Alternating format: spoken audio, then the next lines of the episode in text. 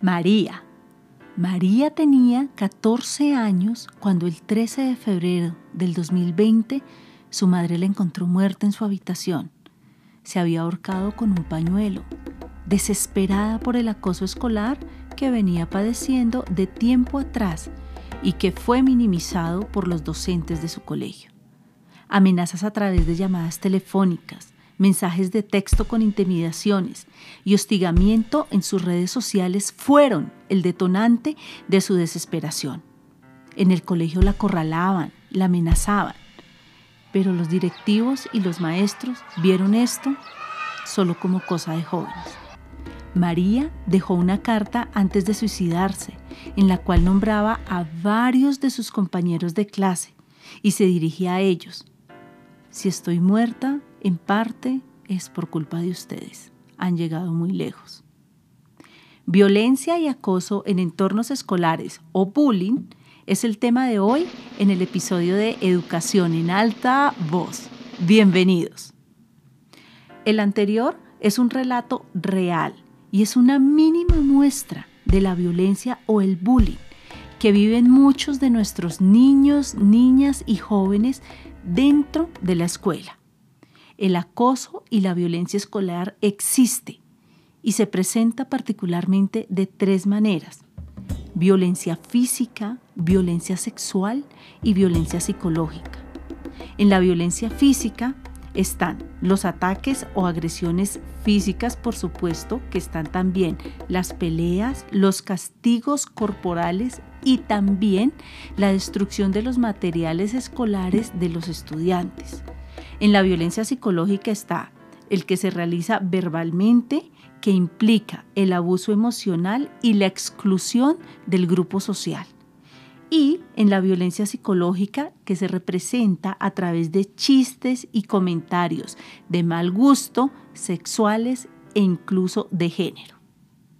En muchos episodios de Educación en alta voz se ha hecho énfasis en que la escuela debe ser un lugar seguro para todos sus sectores que forman parte de la comunidad educativa.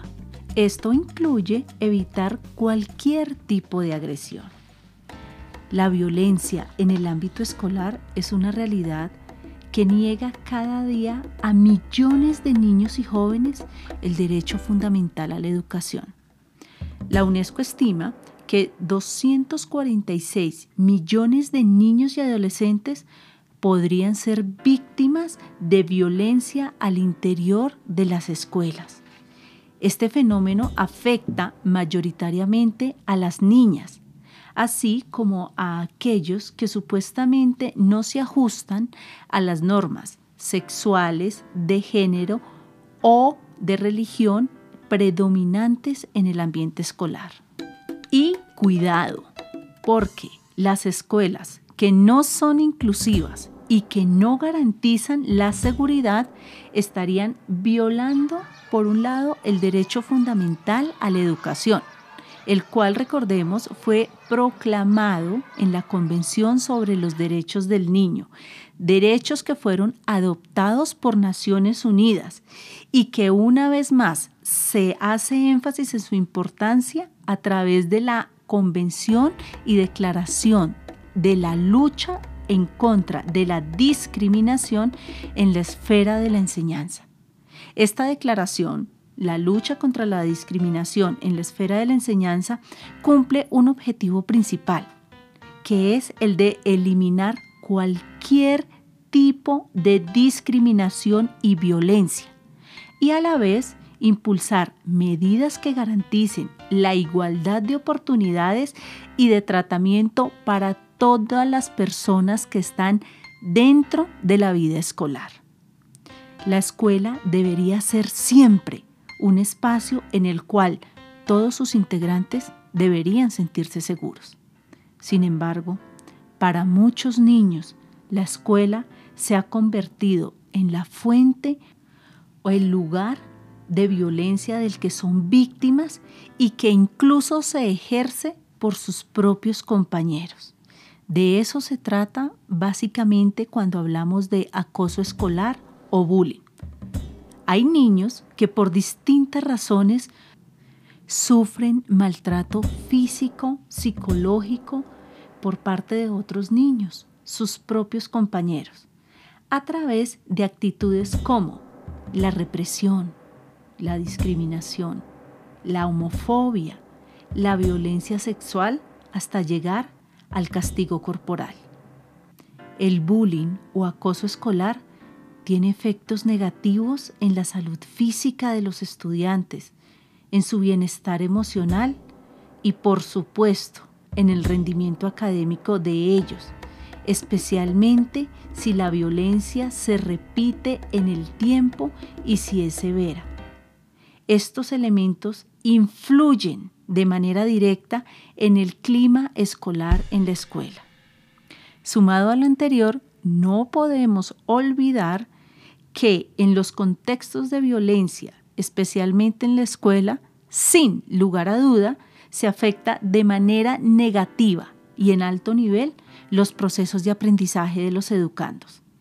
Además, hay datos que evidencian que en los entornos escolares caracterizados por altos niveles de violencia, se refleja mayor riesgo y presencia de consumo de drogas y violencia armada.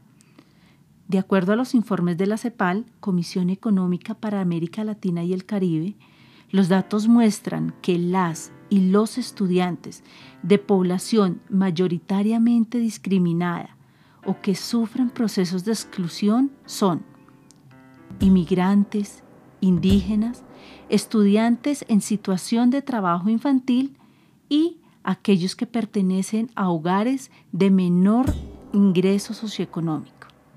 A ellos son a los que se les debe percibir mayor nivel de atención, pues son los que tienen mayores índices de agresión de sus compañeros al interior de las escuelas. Hacer visible los tipos de violencia y la magnitud de sus consecuencias y sus afectaciones, sin lugar a duda, facilitará el diseño de medidas más efectivas que a mediano y largo plazo van a poder permitir que se rompan esos ciclos de exclusión y por supuesto de violencia. Las medidas que se han implementado en la escuela para reducir las agresiones y la violencia que afecta a los niños, niñas y adolescentes también debe contribuir a desarrollar sus actitudes y valores dentro de una sociedad.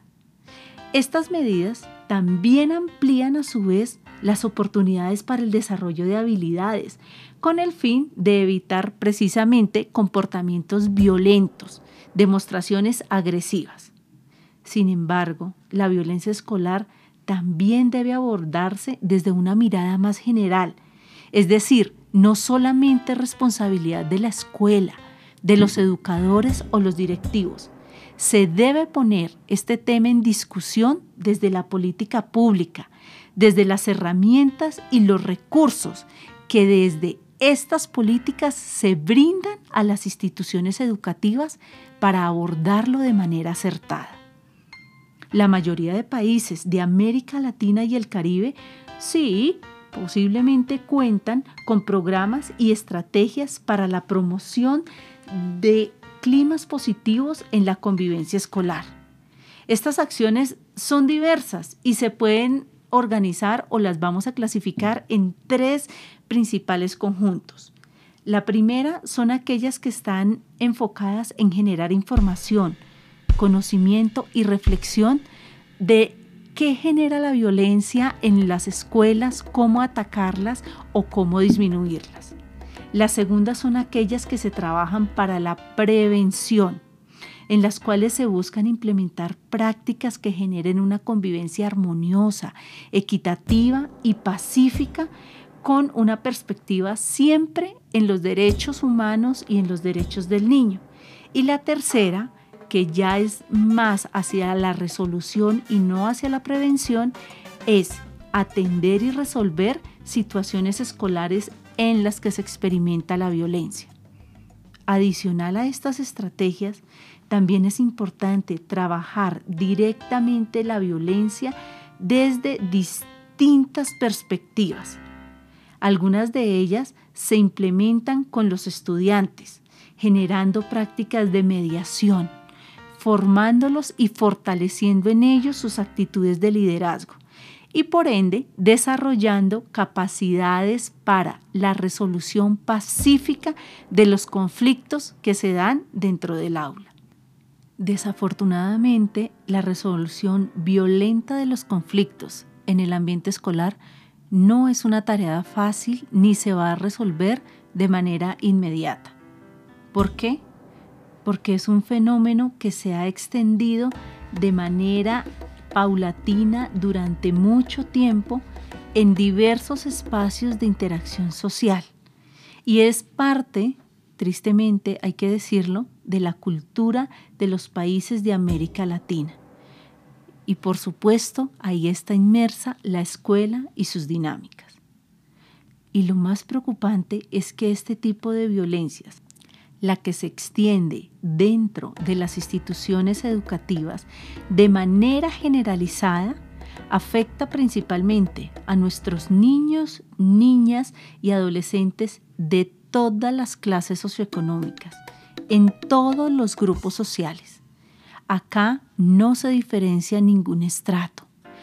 Hay violencia en los sectores más populares como en los sectores mayor beneficiados. Esta situación entorpece los procesos, por un lado, de aprendizaje a mediano plazo, pero si lo miramos en perspectiva de futuro, sin lugar a duda, nos afecta como sociedad, pues son los ciudadanos del futuro los que estamos formando en un nicho de no armonía, de no tolerancia y de no resolución de los conflictos.